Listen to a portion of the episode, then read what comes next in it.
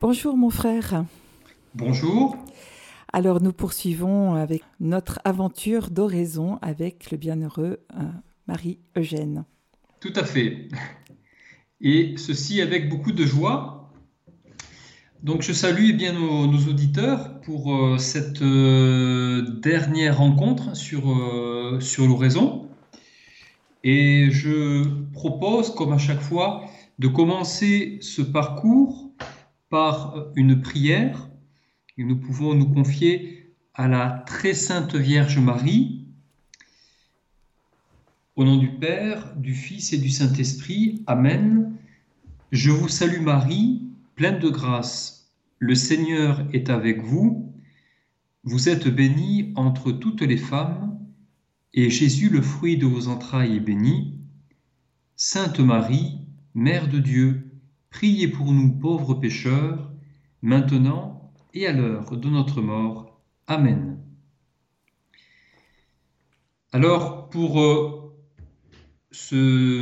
cette dernière étape de notre parcours sur l'oraison, je voudrais rappeler euh, l'essentiel de cette école euh, d'oraison, rappeler le but qui est à la fois euh, un but euh, émanant de la tradition carmélitaine, mais aussi euh, celui de toute l'Église qui, que l'on appelle l'union transformante. L'union transformante qui est le but de la spiritualité thérésienne, mais aussi le but de la spiritualité chrétienne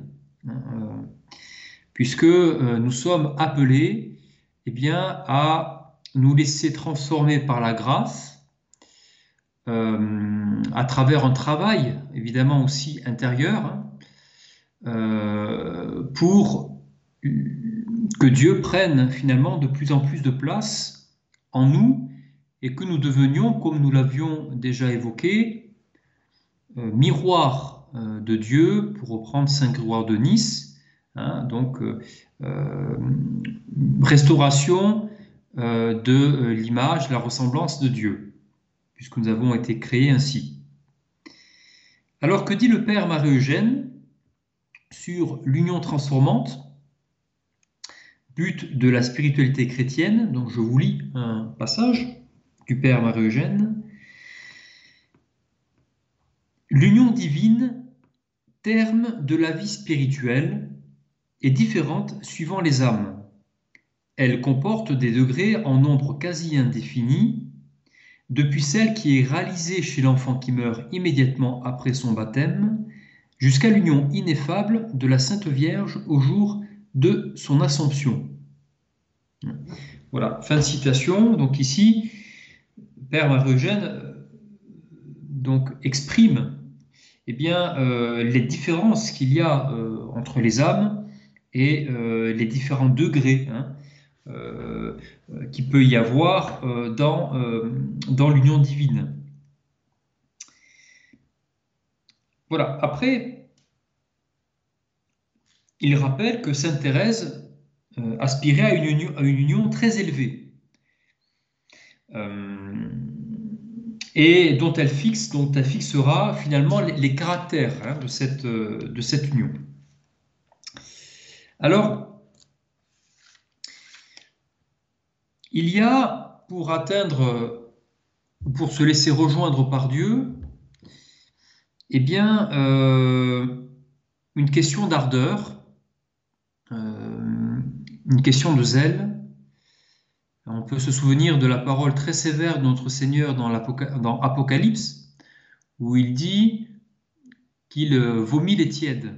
Hein pour le Seigneur, évidemment, la tiédeur est un signe de mauvaise santé spirituelle et il faut y remédier par des remèdes que nous avons un petit peu, que nous avons tâché de, d'exprimer les fois euh, précédentes et dont finalement euh, le but de, ce zèle serait, eh bien, comme dit le Père Marogène, euh, de découvrir eh bien, euh, dans, euh, les profondeurs de l'âme, ce Dieu signalé, hein, avec toutes les ardeurs euh, qui permettent justement hein, eh bien de, d'entrer hein, finalement dans cette intériorisation. Que dit-il? Je cite, Pour le voir et le trouver, donc évidemment Dieu, l'âme va s'orienter et marcher vers les profondeurs d'elle-même. La vie spirituelle sera par excellence une vie intérieure. La marche vers Dieu sera une intériorisation progressive jusqu'à la rencontre, l'étreinte, l'union dans l'obscur, en attendant la vision du ciel. En cette marche d'approche, chaque étape dans l'intériorisation sera une demeure qui marquera en fait un progrès dans l'union. Telle est la conception de la vie spirituelle que livre la vision du château de Thérèse Avila. Fin de citation. Au passage, je précise que vous trouverez euh, toutes, euh, évidemment, euh, ces citations dans Je veux voir Dieu, hein, qui est l'ouvrage de référence du bienheureux Père Marie-Eugène, de l'enfant Jésus. Alors, donc il s'agit, eh bien, comme il dit, d'une intériorisation progressive jusqu'à la rencontre. Alors, il me semble nécessaire peut-être de, réfléchir à ce que cela signifie en reprenant le passage, un passage de l'Évangile où le Christ dit qu'il ne suffit pas de nettoyer l'extérieur de la coupe, mais il faut aussi nettoyer l'intérieur. L'extérieur de la coupe pourrait être euh, les œuvres extérieures, hein, les apostolats, les missions, l'activité finalement que nous, que nous mettons euh, les groupes euh, que nous euh, créons, groupes de, je sais pas, de, ça peut être un groupe de prière, que sais-je, tout, tout, ce qui peut exister en termes d'apostolat. Voilà. Mais il me semble, au vu de l'enseignement des saints, me semble-t-il, que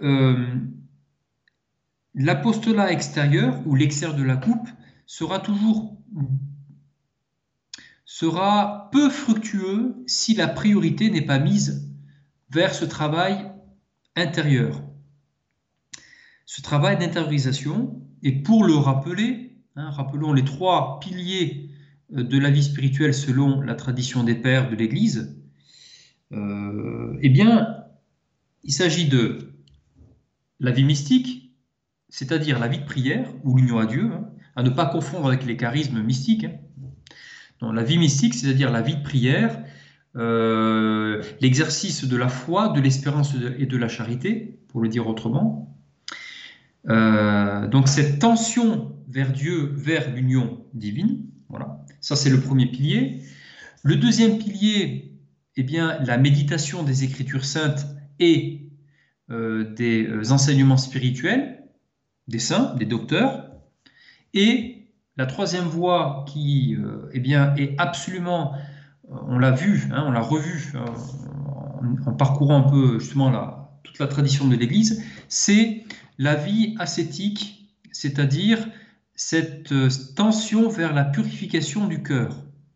Parce que, comme dit l'Écriture, seuls heureux les cœurs purs, ils verront Dieu.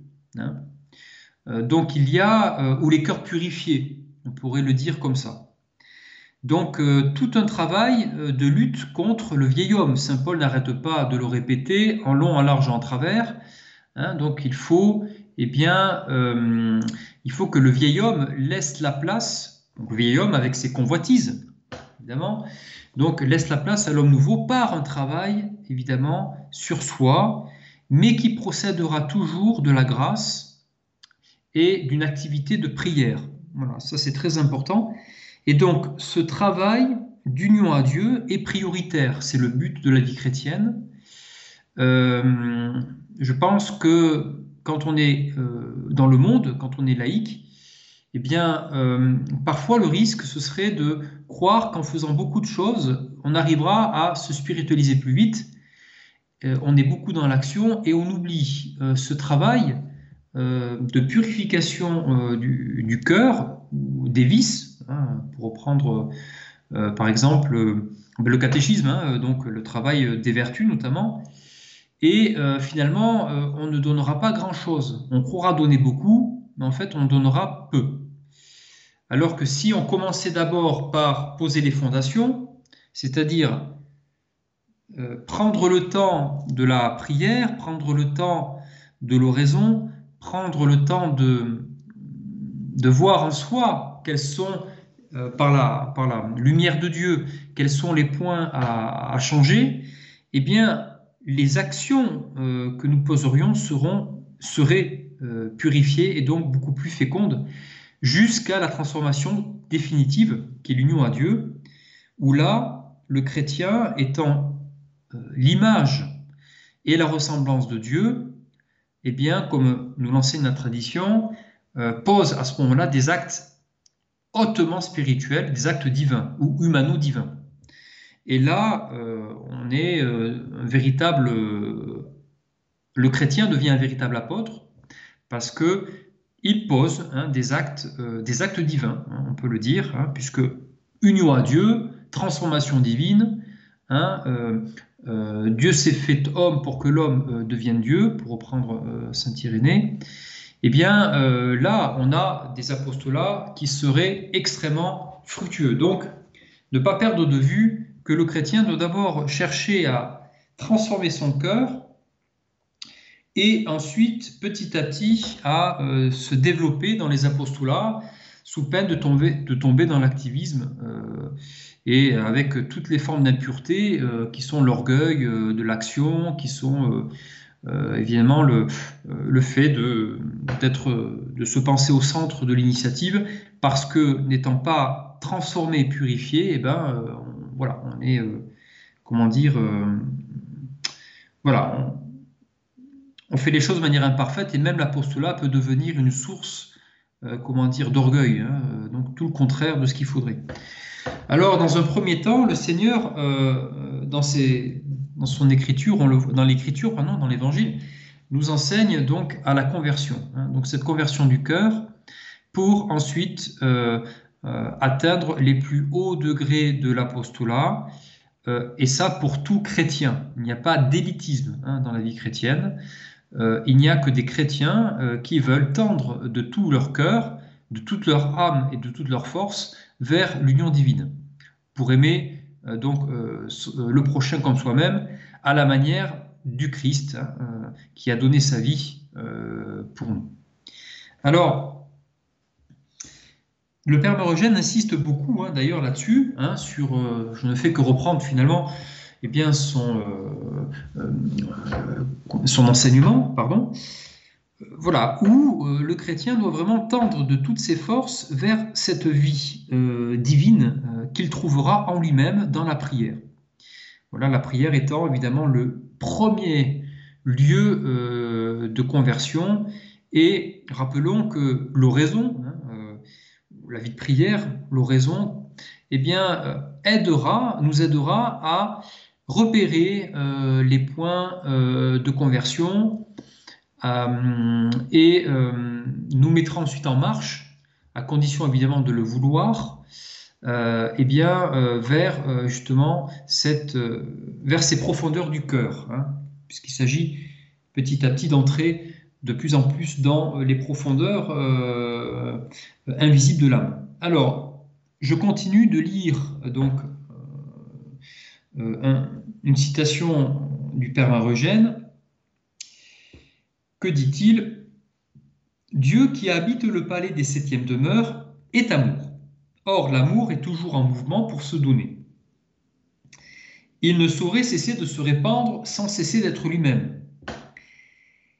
Essentiellement dynamique et dynamogène, il entraîne dans le don de lui-même tout ce qui lui appartient et il aspire à conquérir pour donner davantage. Donc, fin de citation, il y a donc, euh, euh, on découvre petit à petit que Dieu est don, don incessant. Euh, il ne peut pas ne pas se donner. C'est dans, pourrait-on dire, dans sa nature, il, il, y a un dynamisme en Dieu Et puisque nous avons été créés à son image, à ses ressemblances, si nous atteignons par d'abord la grâce de Dieu, la foi, euh, une, doctrine droite et donc euh, un effort euh, sous-tendu par la grâce toujours, eh bien, nous pourrons eh devenir comme Dieu est, c'est-à-dire don incessant. C'est pour ça que les saints eh bien, étaient toujours dans le don d'eux-mêmes. et je repense à la petite Thérèse qui disait euh, aimer, c'est tout donner et se donner soi-même. Donc là, on voit hein, donc le dynamisme du saint qui est celui du don, mais un don qui procède d'une transformation intérieure plus que d'un euh, volontarisme. Hein. Euh, et là aussi, hein, il, faut, il faut que nous puissions découvrir petit à petit que le don est à la mesure de la purification du cœur qui, euh, petit à petit euh, rend l'âme euh, évidemment de plus en plus image et ressemblance de Dieu et augmente sa capacité d'aimer et donc sa capacité de donner. Voilà, et ça, ça prend du temps. Et ça demande aussi beaucoup, beaucoup quand même de, de zèle hein, et d'énergie. et parfois aussi, comment dire, parfois, sous, de manière sous-tendue par la grâce, eh bien, euh, une certaine violence évangélique. Hein. je parle bien de violence évangélique.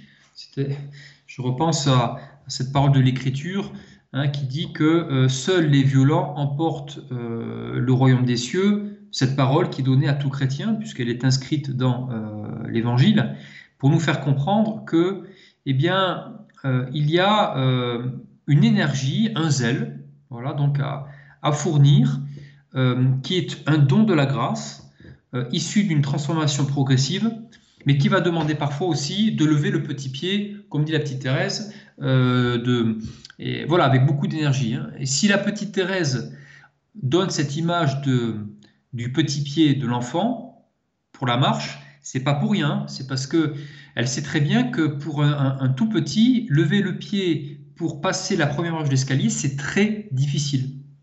Voilà.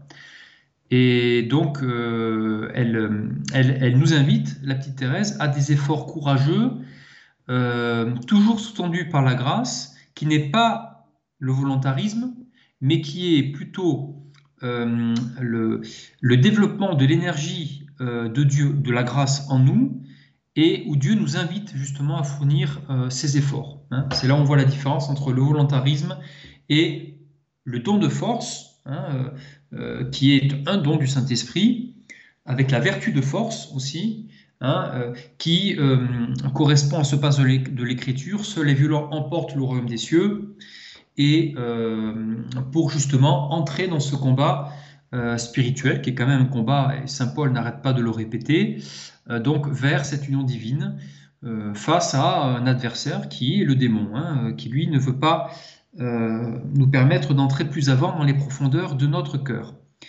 Il y a aussi un sophisme qu'il faut, me semble-t-il, dénoncer, où le démon oppose, hein, encore une fois c'est une tentation, il oppose le zèle ardent pour Dieu, hein, tu aimeras ton Dieu de tout ton cœur, de toute ton âme et de toute ta force, et il déforme cette parole en faisant croire que tout ceci n'est que volontarisme. Alors c'est un sophisme, hein, c'est-à-dire c'est une erreur euh, pour euh, faire croire que un chrétien qui en resterait à une forme de, douceur, pseudo-douceur, serait plus avancé que euh, un chrétien qui met du zèle et de l'énergie. C'est faux, puisque saint Paul, ou encore le Seigneur lui-même le dit. Hein, donc, donc en reprenant ce passage où les violents portent au royaume du ciel, bien comprendre que euh, c'est une manière que le démon a de désarmer le chrétien de son énergie, de son zèle, en lui faisant croire que eh bien, euh, la vie chrétienne est une vie douillette et facile pour atteindre l'union à Dieu, et que ceux qui veulent se donner de la peine et du zèle sont des volontaristes. Et ça, c'est évidemment un sophisme qu'il faut absolument dénoncer, et qui, parce qu'il empêche la progression des chrétiens vers l'union divine.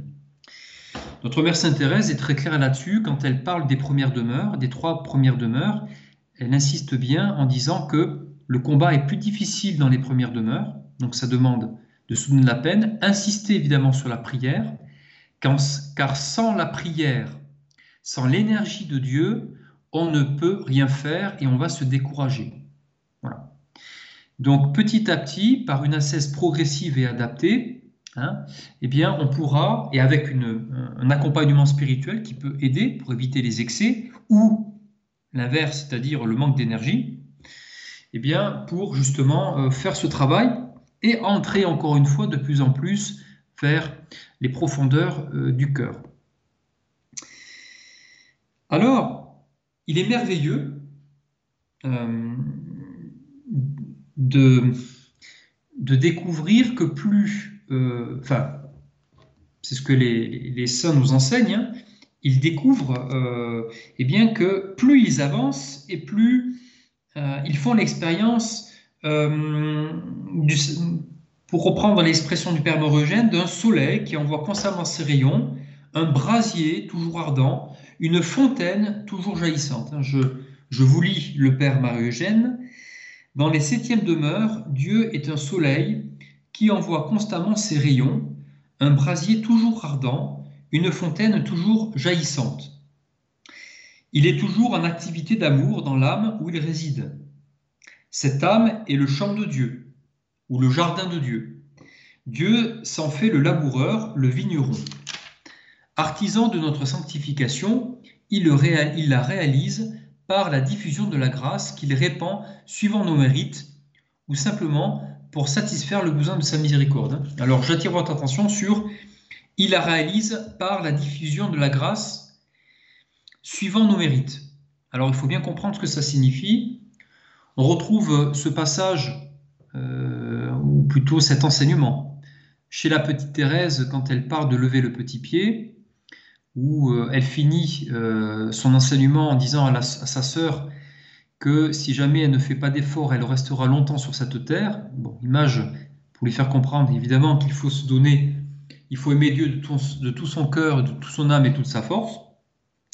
Et c'est ce que rappellent les pères, notamment Cassien, hein, donc Jean Cassien, Hein, qui au passage a été beaucoup lu par notre mère Sainte Thérèse, par Saint François de Sales aussi, par de grands saints, et dont Saint Benoît lui-même s'est inspiré.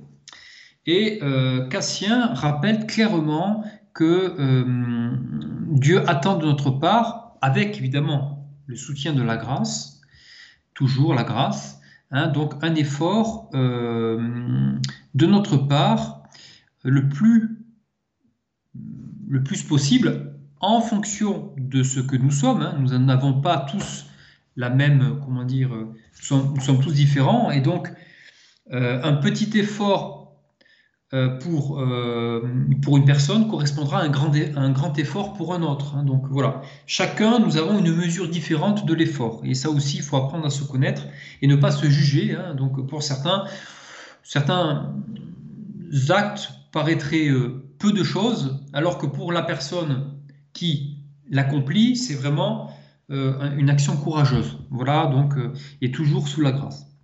Donc, je reprends le Père Marie-Eugène. Il la réalise par la diffusion de la grâce qu'il répand suivant nos mérites, ou simplement pour satisfaire le besoin de sa miséricorde. Alors, il aspire à régner sur nous, et cette grâce est son instrument de conquête pacifique et de domination suave. Alors c'est très très beau euh, quand on lit hein, évidemment ces, écrits, euh, eh bien de, découvrir, et je l'espère pour chacun d'entre nous de manière expérimentale, et non pas que de manière intellectuelle, voilà, pour chacun d'entre nous, eh bien de découvrir euh, eh bien qu'il y a, au fur et à mesure de cette avancée, euh, en nous-mêmes eh bien, euh, un lieu où non seulement nous rencontrons la divine Trinité, la très sainte Trinité, mystérieusement, ce qui est une expérience difficile à, voire peut-être même impossible à décrire, et aussi où nous rencontrons eh bien, euh, l'Église, le corps du Christ, qui sont nos frères et sœurs, sans oublier les anges, hein, qui font partie aussi de l'Église, on les oublie souvent. Donc, euh, euh, donc nos frères et sœurs dans le Christ, en humanité, et, et ensuite évidemment toute la création, toute la création. Et donc l'âme découvre, d'après ce que nous enseignent les saints, petit à petit, qu'elle est en relation aussi avec le cosmos, avec la création, en même temps qu'elle découvre une relation de plus en plus grande euh, avec le Seigneur, avec la Sainte Trinité. Alors, il y a... Euh, on peut s'émerveiller quand on lit, euh, évidemment, la, la vie des saints, donc on découvre grâce à eux un émerveillement de plus en plus euh, constant, un changement de regard, puisqu'il est évident que lorsqu'on est transformé en soi-même, on ne regarde plus les choses de la même manière. Hein. Quand Dieu nous transforme en lui-même, euh, eh bien, il va forcément changer aussi notre regard sur ce qui nous entoure et nous donner, d'après ce que nous enseignent les saints, euh, nous donner un regard spirituel, hein, euh, un regard de charité, un regard de miséricorde, un regard de paix, un regard qui vraiment est l'expression de l'activité du Saint-Esprit dans l'âme. Hein, et qui évidemment nous permet évidemment de continuer cette progression ou cette transformation vers cette union divine, où là, le Saint-Esprit, et là je voudrais aborder un peu évidemment donc euh, l'activité du Saint-Esprit en nous, euh, qui va donc euh, exercer une activité que Saint Jean de la Croix, que Saint Jean de la Croix désigne comme une flamme ou comme une fontaine. Hein. donc c'est assez, assez mystérieux de voir que selon lui, la l'activité du Saint-Esprit est comparable à l'activité du feu et de l'eau. Alors que, en réalité, enfin, plutôt dans le concret, nous voyons, euh, enfin, je dirais plutôt dans la vie euh, matérielle qui nous entoure, eh bien, le feu et l'eau sont quand même euh, opposés. Et pourtant, dans l'activité spirituelle, Saint Jean de la Croix a besoin eh bien, d'exprimer cette activité spirituelle du Saint-Esprit en nous qui brûle. Alors brûler pourquoi? Eh bien brûler en nous euh, parce que la première opération du feu, c'est évidemment de détruire les germes euh, de vice, encore une fois par une coopération divino-humaine, et parfois même courageuse à certains moments, euh, le courage, qui est d'ailleurs aussi un don de la grâce, et qui va donc ce feu, hein, cette flamme, cette vive flamme, qui va brûler euh, jusqu'à que l'âme soit elle-même feu, euh, à l'image hein, de Dieu, donc qui est donc dans sa divinité qu'on pourrait comparer à, de la lumière ou à du feu. Hein, Rappelons que euh, Moïse, euh, que Dieu euh, donc s'est montré à Moïse donc sous la forme d'un d'un buisson ardent, hein, donc d'une flamme ardente. et donc on voit que Dieu nous purifie par le feu. Nous sommes passés par, je crois par le feu et l'eau. Il y a une parole comme ça, je ne me souviens plus.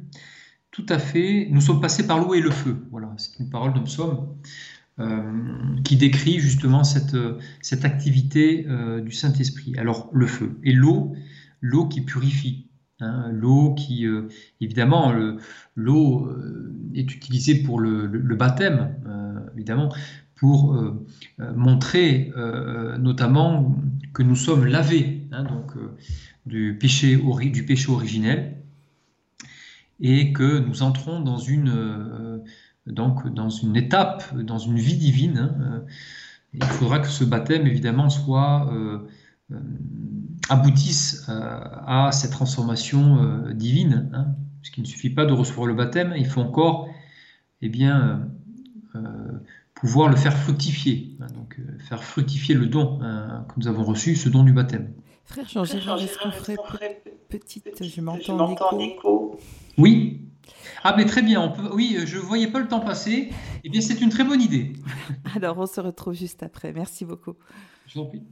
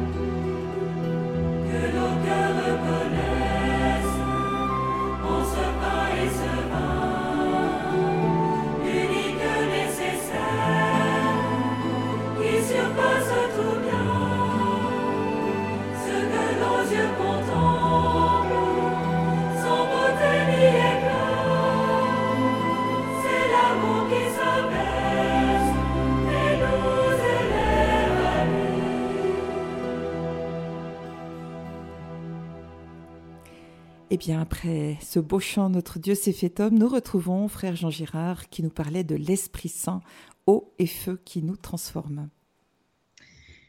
Oui, merci. Alors, euh, voilà, Dieu euh, s'est fait homme, euh, pour reprendre ce titre, et n'oublions surtout pas la suite pour que l'homme donc devienne Dieu. Hein. Souvent, on a tendance à oublier cette deuxième partie et et c'est quand même tout, euh, le but euh, du christianisme. Hein, euh, voilà, cette union divine. Hein, donc n'oublions pas, n'en restons pas qu'à la première moitié. Et c'est pour ça que le Père Eugène, Saint Jean de la Croix, Thérèse d'Avila et tous les autres saints du Carmel, et pas que du Carmel, donc, nous enseignent hein, donc les voies et les chemins vers cette union divine. Alors, je voudrais reprendre un autre passage du Père Marie-Eugène qui dit ceci. Euh, alors, il va parler des faveurs mystiques qui sont des faveurs qui s'adressent à certains saints, hein, pas à tous. Euh, par exemple, euh, le fait que Jésus remette un clou à Thérèse Avila, qu'elle voit euh, donc en vision notre Seigneur Jésus-Christ, qu'elle ait des lévitations. Bon, tout ceci correspond donc à. Il y a un but, évidemment, c'est que ces faveurs mystiques vont aider la sainte et justement à progresser vers donc et à donner des enseignements. Hein, euh, pour sa mission qui était là, pour le coup, de réformer le Carmel. Ces faveurs mystiques, évidemment, ne sont pas obligatoires, hein, euh, ne sont pas nécessaires pour nous tous. Par contre, l'union divine, euh, encore une fois, elle n'est pas à confondre, ne doit pas être confondue avec une faveur mystique. c'est là pour le coup le but, hein, encore une fois, de l'activité chrétienne. Euh, et le chrétien qui euh, arrive à cet amour parfait, hein, soyez parfait comme votre Père du ciel est parfait.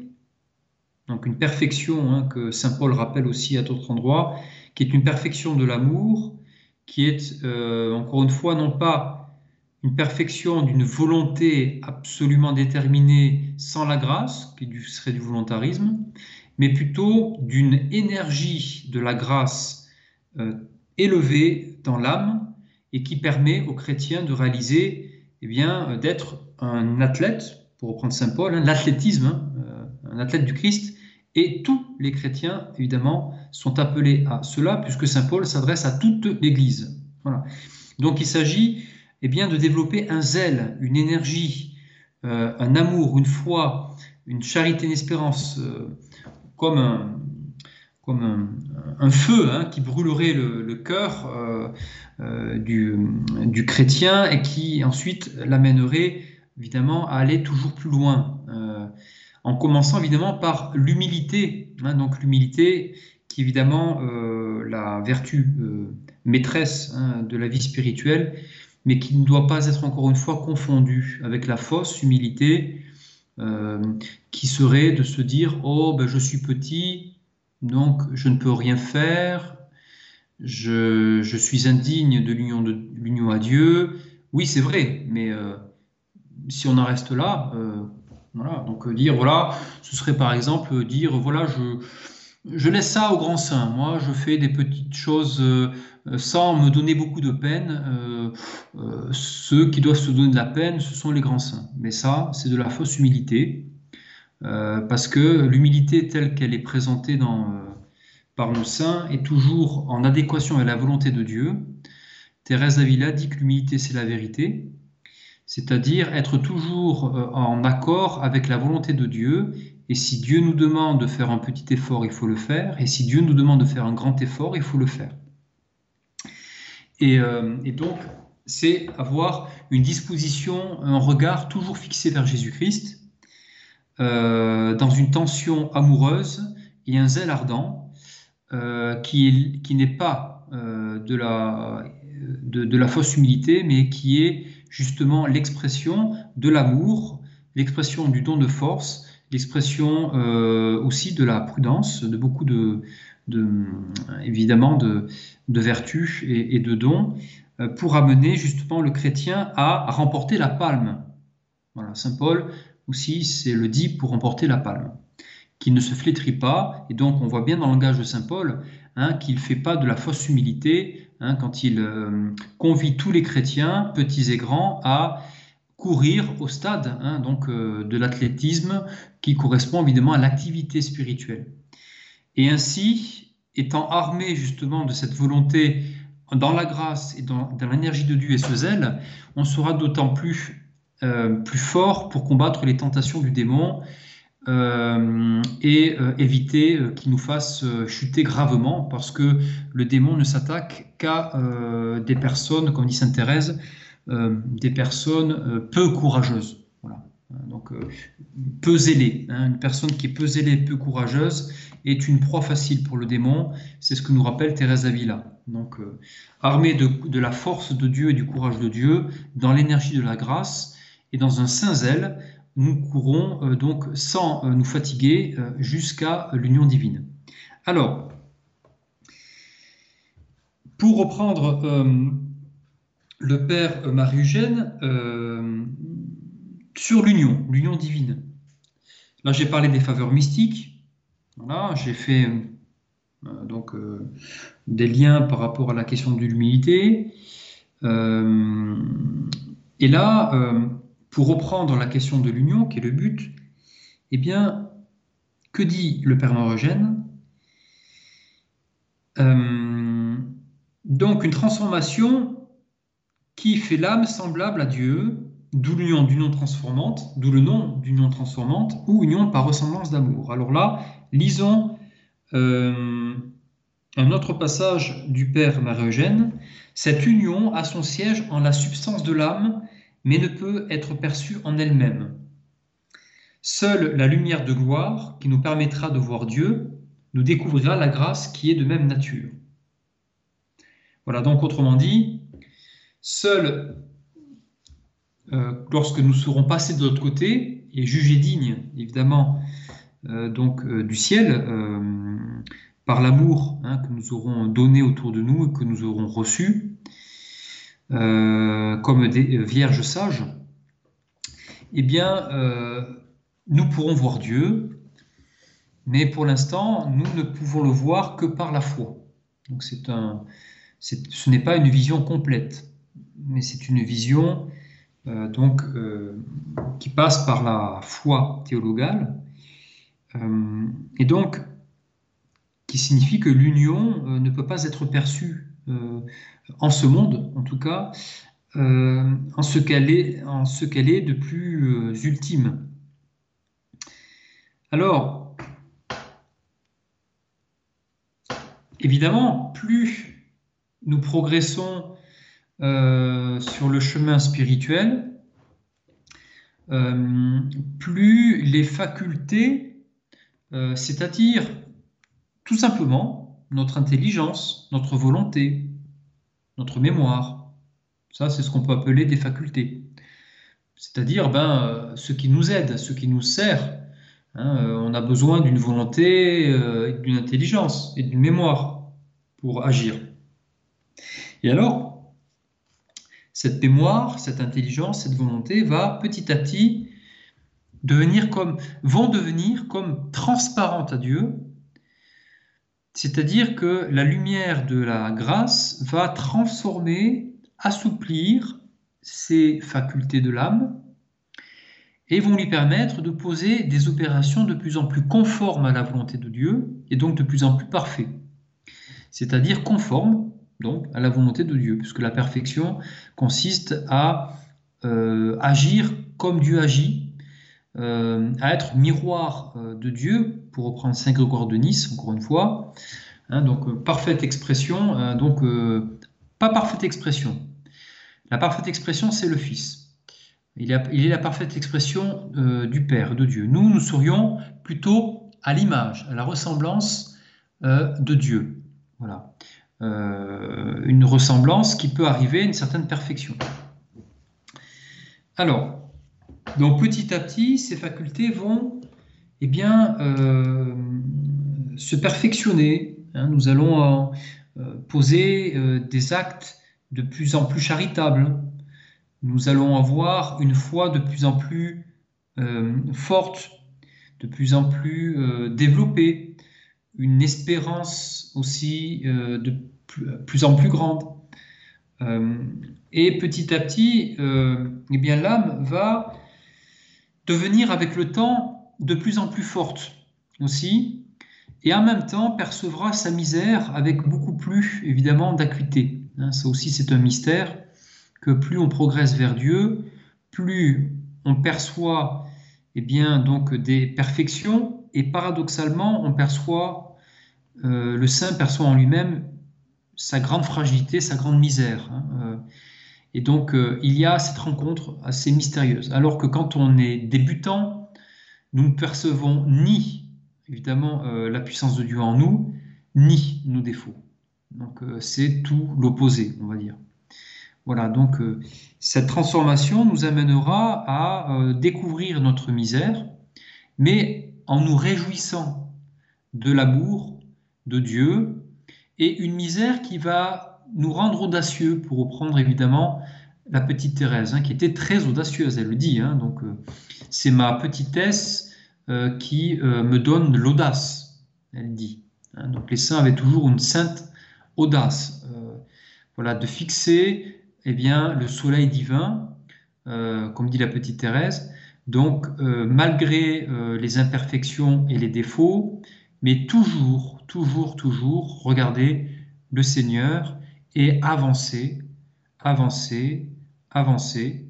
On chute, on se relève, on avance, on chute, on se relève, on avance, on regarde toujours le Christ, on avance, on avance. Et petit à petit, eh bien l'âme se fortifie, les démons évidemment perdent leur force parce que le but du démon est de décourager ou de faire croire aux chrétiens que c'est un incapable de la vie divine. Hein. c'est souvent son astuce ou euh, nous faire croire qu'une vie chrétienne consiste à faire la bonne action tous les jours, et puis c'est tout. Voilà. Bon. Et puis en oubliant finalement euh, toute la spiritualité chrétienne dans euh, toute sa complexité et paradoxalement aussi sa grande simplicité. Alors, petit à petit, voilà, donc l'âme, les facultés se perfectionnent, l'âme a de plus en plus de zèle, d'énergie, elle perçoit de plus en plus aussi sa pauvreté et sa misère, mais ce n'est pas un obstacle.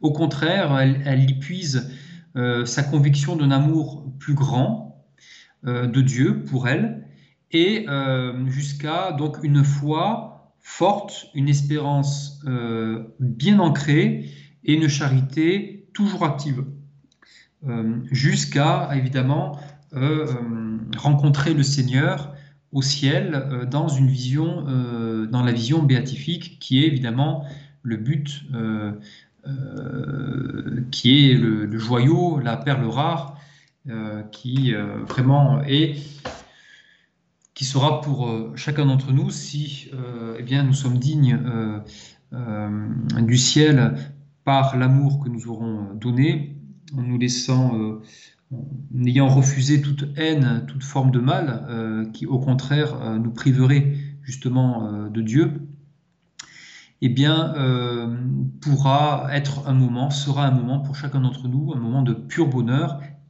éternel et d'une intensité inimaginable.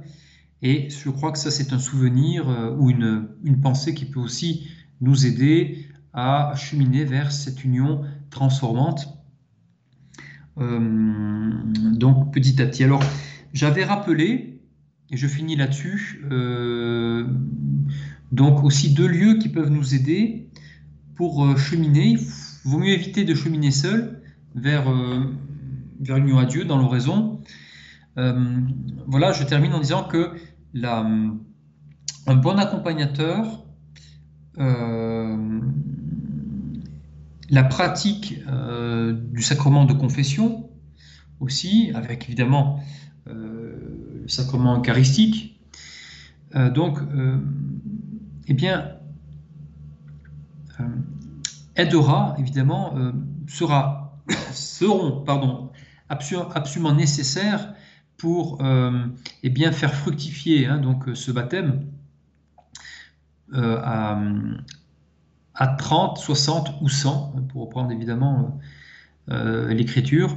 Euh, donc j'insiste voilà, sur le fait de ne pas se lancer seul, mais de trouver un bon accompagnateur qui soit qui ait des qualités, dit notre mère Sainte Thérèse, elle insiste sur certaines qualités qui sont la science et la, la, science, la sainteté et l'expérience. Voilà, et de se méfier comme dit notre mère Sainte Thérèse, euh, des euh, accompagnateurs qui voudraient faire que les âmes qu'ils accompagnent imitent le crapaud. Hein. donc c'est une image qu'elle donne. Hein, euh, donc en fusillant un petit peu donc les accompagnateurs qui s'en tiennent simplement à une forme de médiocrité et qui bah, finalement invitent le chrétien à imiter le crapaud, c'est-à-dire finalement avoir une vie médiocre. Voilà. Donc au contraire, voilà, chercher donc un accompagnateur qui ait des dispositions et une science, une expérience qui puisse vraiment aider à cheminer euh, jusqu'au terme, jusqu'à la joie parfaite, hein, donc euh, euh, voilà, jusqu'à Dieu, jusqu'à la très Trinité. Et je vous quitte avec une prière, un signe de croix, au nom du Père, du Fils et du Saint-Esprit, en vous disant, en nous disant que Dieu, en demandant au Seigneur plutôt, qu'il soit toujours près de nous euh, pour euh, eh bien, nous faire marcher donc, euh, à ses côtés. Et on peut rendre gloire à Dieu pour tout ce qu'il a pu nous apporter pendant ces émissions. Et, et, je demande évidemment, pour finir, je vous remercie de votre écoute et je me confie à votre prière voilà, pour ma conversion. Merci beaucoup. Merci. Et bonne continuation à tous. Merci infiniment, frère Jean Gérard, pour toutes ces très belles émissions qui ont avivé notre désir de vivre cette union à Dieu. Merci et soyez certains que nous prierons pour vous. Merci beaucoup. Merci.